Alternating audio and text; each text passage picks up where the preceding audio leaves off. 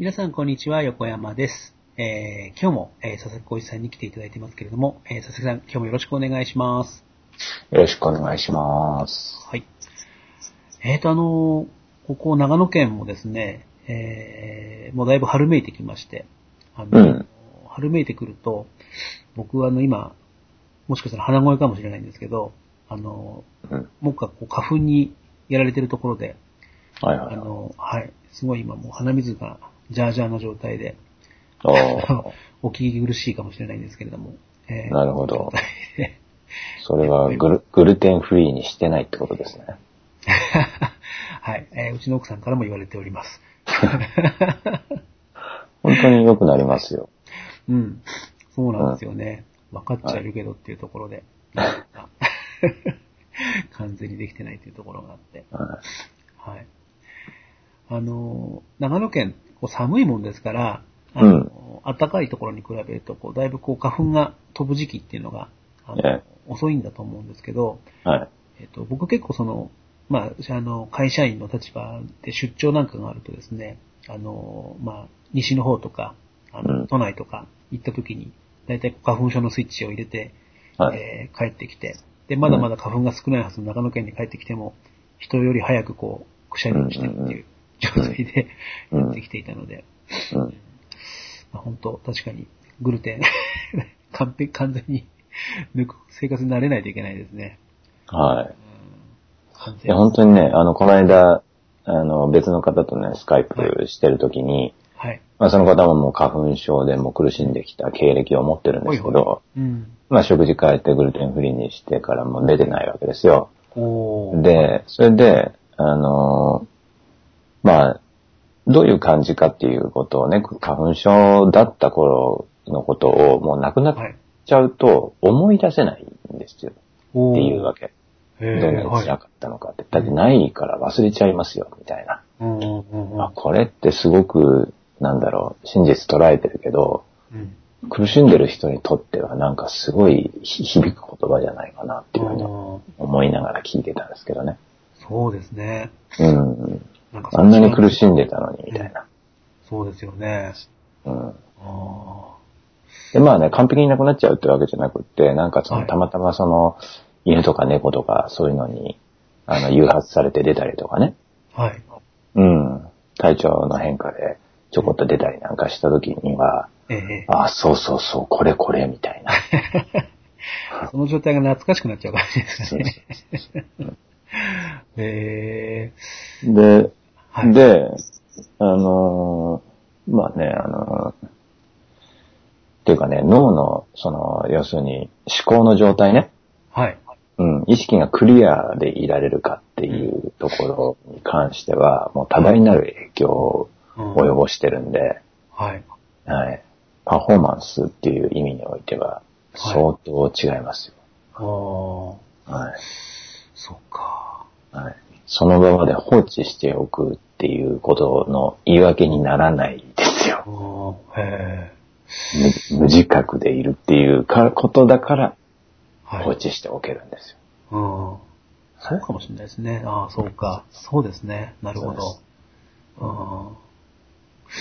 そっか、まずその状態を知らないといけないですね。そうです。わかりました。ちょっうん。と、志を新たに。はい。ありがとうございます。はい。すみません。そんなちょっと、あの、聞き苦しい えー申し訳ないんですけれども、えっ、と、またですね、えっ、と、今日の、えー話題としてですね、うん。あの、先日、あの、うちの長女がですね、えーはい小学校無事、えー卒業しまして、うん。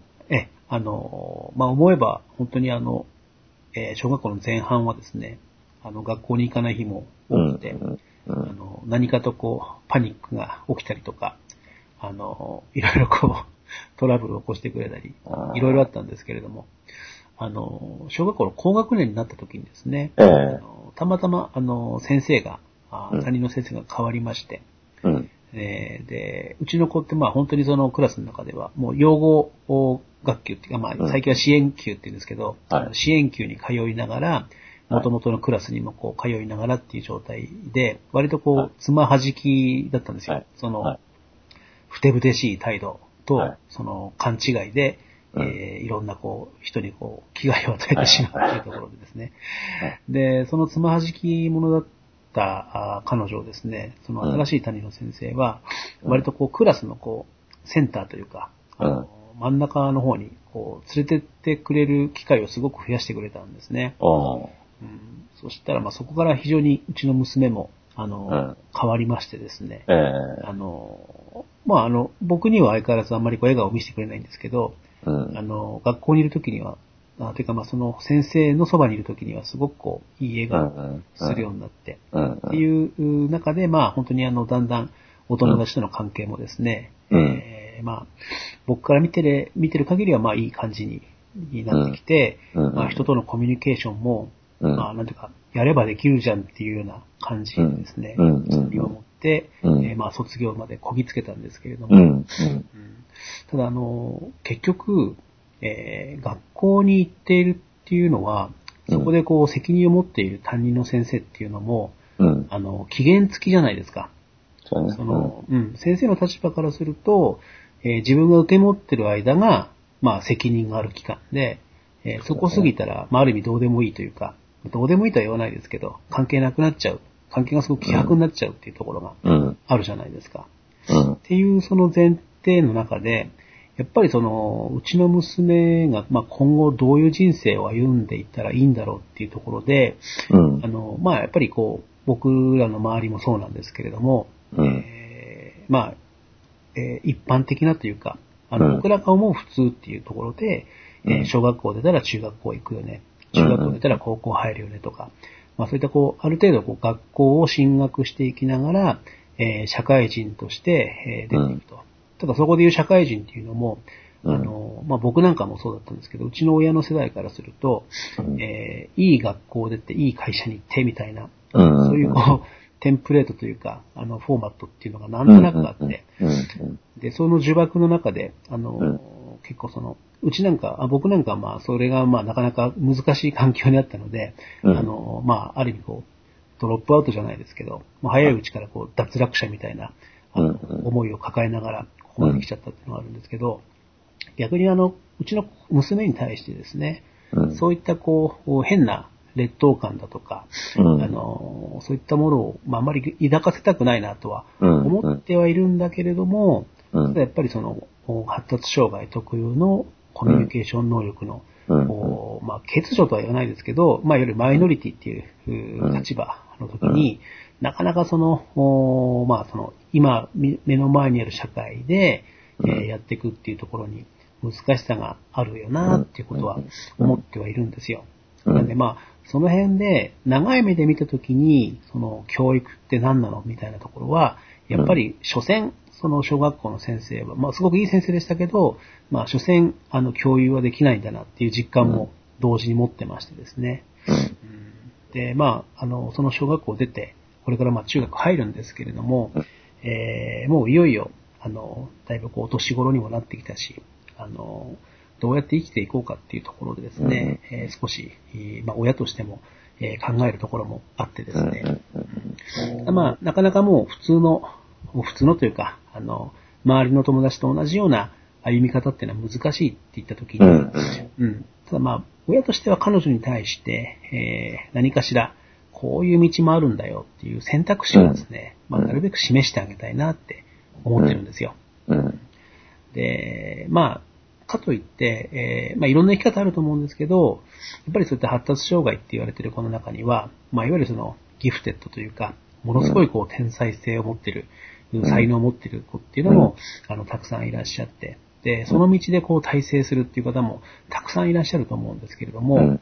あの、なかなかやっぱ親のこう、フィルターがかかっちゃってるせいかもしれないんですけど、うん。その、娘のその才能みたいなところとか、あるいはまあ、あの、こういうう生き方あるという示し方みたいなところでですね、自分自身も、なかなか想像の域から出ないっていうところもあって、うんで、まあ、あの、いろんなこう、なんていうか、人生を を相手にしてきてるというか、いろんな方のこう話を聞いている佐々木さんの、うんまあ、その、考え方みたいなところで、うんうんうん視点的なところをですね、何かまあ、うん、示していただけるとうん参考になるかななんて今日は思ってます。うんはい。うんまあ、まず、あの、小学校の先生ね、いい先生に出会って本当ラッキーでしたよね。ラッキーでした。これは本当に劇的にそこで、あの、娘の人生変わったと思いましたね。ですよね。はい。だからこれがすごく一番大事なんですけど、一時期だけっていう考え方じゃなくって、うん。これはもう一生残ります。うん。はい。うん、一生残るんで、出会ったっていうことは、やったってもうん。う、もう完了ですよ、そこは。うん。はいで。親と、親としてはだからヒントを得たわけですよね。自分がどう扱われてるかによって反応が変わるっていうのがね。はい。うん。これは別に発達障害とかなんとか関係ないですね。子供はどう扱われてるかによって反応してるだけに過ぎないんでね。はい。はい。だからもうこ前回も話しました通り、はい。もうお姫様のように扱うそうっていう。ですね。まさにですね。うん。はい。だから自然とその、あの、本人の中にある、まあ、成長しようとする力に栄養が与えられるから、はい。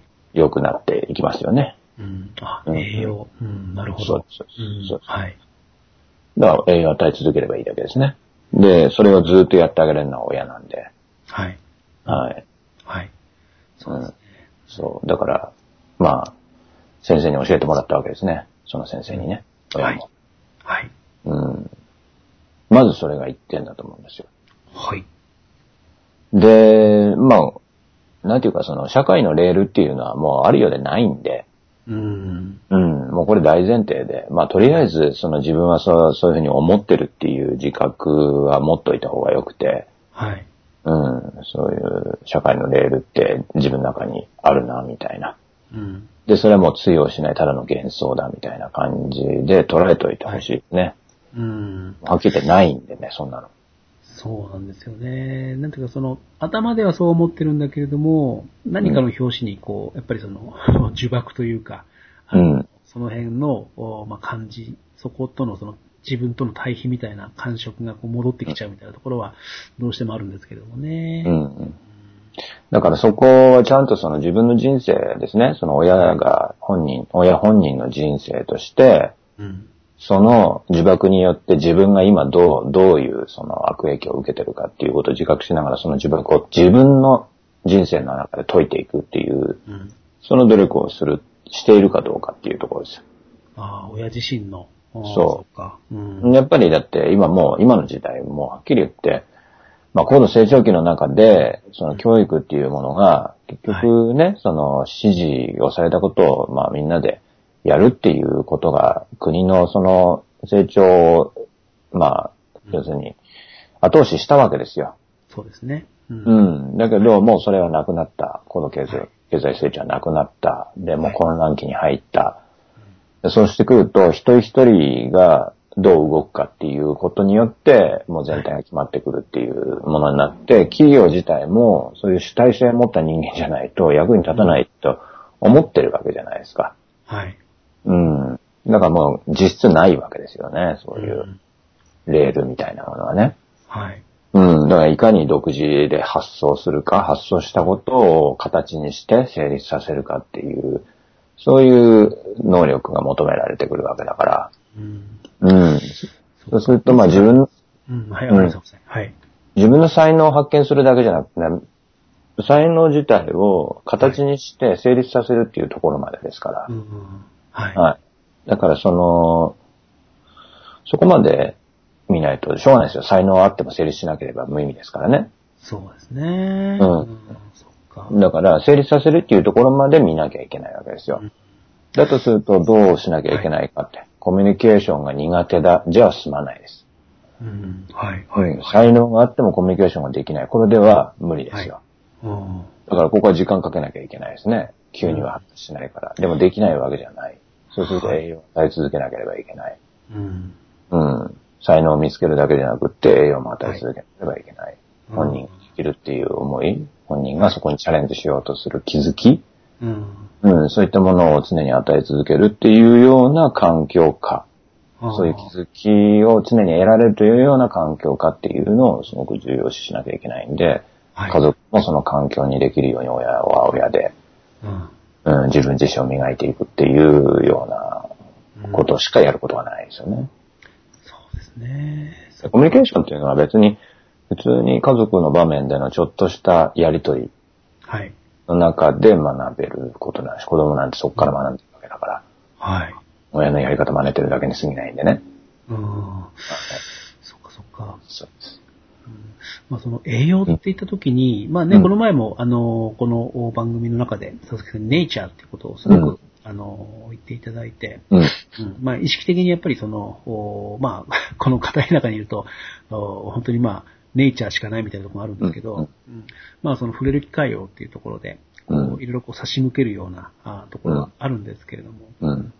まあまあ、そういったものがこう栄養の一つとなって、まあさっきさ、今おっしゃっていただいたように、その自ら発想してっていうところと、まあ親としてその成立させてあげるための努力っていうところで、うんまあ僕の場合はね、あの、自分自身のその劣等感みたいなところを自分自身で断ち切っていかないといけない。そうだね。うん。改めて思ったので、ううんん。なるほど。ああ、なんか少し繋がった気がします。うん。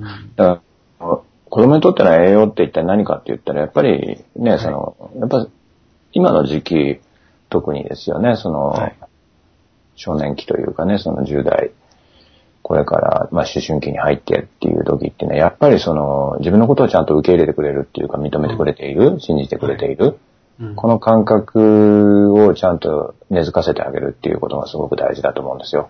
そのヒントが小学校のその先生だったと思うんですね。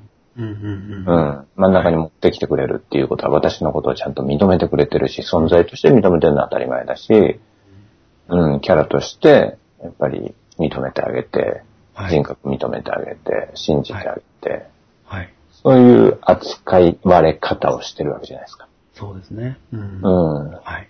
そう。そういう風に扱うっていうはい。ことでしか、なかなか育ってこない。でも育ってるか育ってないかは、本人の態度見ればわかりますね。全部鏡として見せますから、ね。はい。うんえーそういう意味では、えー非常に反省をまたしてしまうんですけど、まあだから変えてみればいいです。これは仮説と検証でしかないんで。そうですね。うんもううんなかなかね、こう、こう失敗したからやり直しってわけにいかないので、もう日々、日々やっていくしかないかなっていう。そうですね。こうしてみよう、ああしてみようの創意工夫のところのちょっとずつ。はい。うん、それしかないですよね。うん。うん、それ以外ないと思いますね。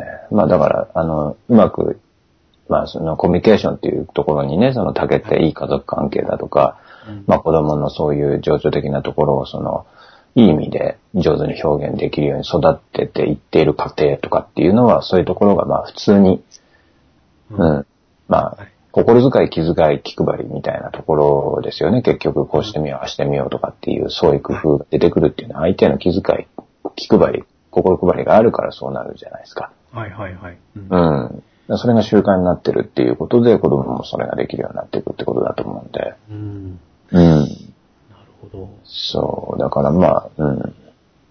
そこだと思いますね。うんうん。わかりました。そうですね。改めて。なんか今本当すごくこう繋がってきた感じがあるので、うん。うん。またえ、奥さんに怒られながら 続けていきたいなと。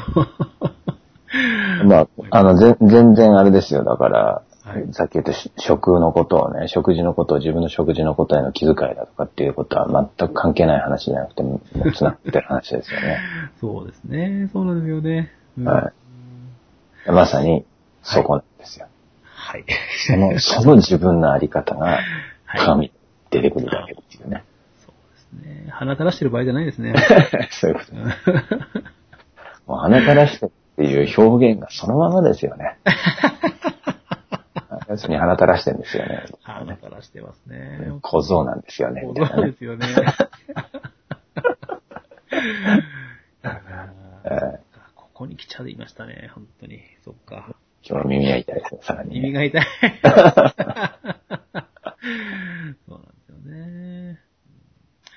わかりました。いやーでも、あの、本当に、あの、またこれから娘も中学入って、えー、まあ、だんだんこう成長していくんで、まあ、今までね、ちょっとなかなかこう、必死さみたいなところから抜けにがたかったところもあるんですけど、うんうん、まあ、少しちょっとね、佐々木さんからもいろいろお話伺ってるので、なんと応用というか、うまく自分の中でこう、落とし込んでですね、えーねまあ、娘ともうんいい関係築いていけたらいいかななんて、うん、改めて思いました。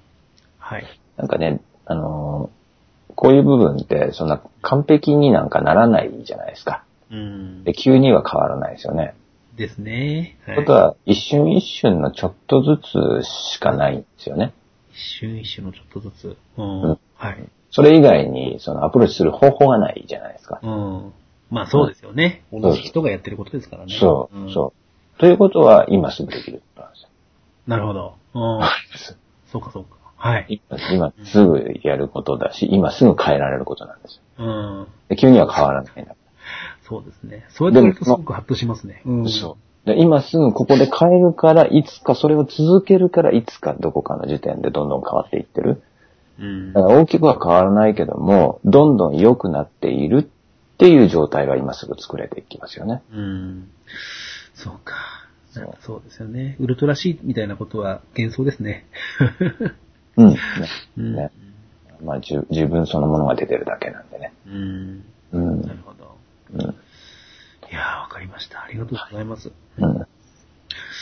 そうそう、あの、佐々木さん、あの、えっと、ちょっとまたあの、おこの番組でもお知らせしようと思っていたんですけれども、うんあの、先日、あの、この、えー番組がですね、えーうんアップルのポッドキャストの、えーまあ、カテゴリー、あの、キッズファミリーっていうカテゴリーで、はいはい。うん。え、あの、出させてもらってるんですけど、なんと、あの、ベスト3に入りましてですね、はい。やりましたね。はい。ただ、あの、本当に、えー一瞬だけだったんですけど、ほんの数日だったんですけども、えまあ、それでもしばらくベスト10圏内にいたっていうことになってですね、うんうんあの、本当に、あの、まあ、あの、皆さんのおかげっていうのもあるんですけども、何よりも、佐々木さんの、うん、この、いつも、えーなんか僕のくだらない、こう、ぐちぐちも、すごくこう、面白く、かつ綺麗にこう、まとめていただいて あの、本当にあの、ありがとうございます。いや佐々木さんのおかげで。うん、いやいや、そんなことないです横山さんがあっての、あの、僕の、あの、答えなんで。はい。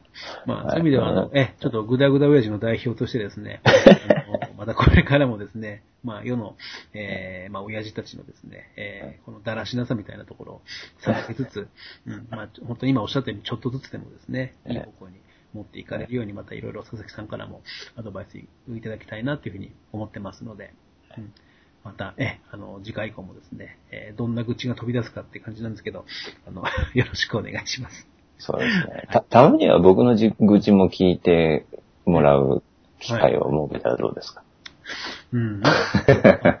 その、この番組の趣旨からすると、ええうん、なんかキャラクター崩れちゃったらもったいないかな。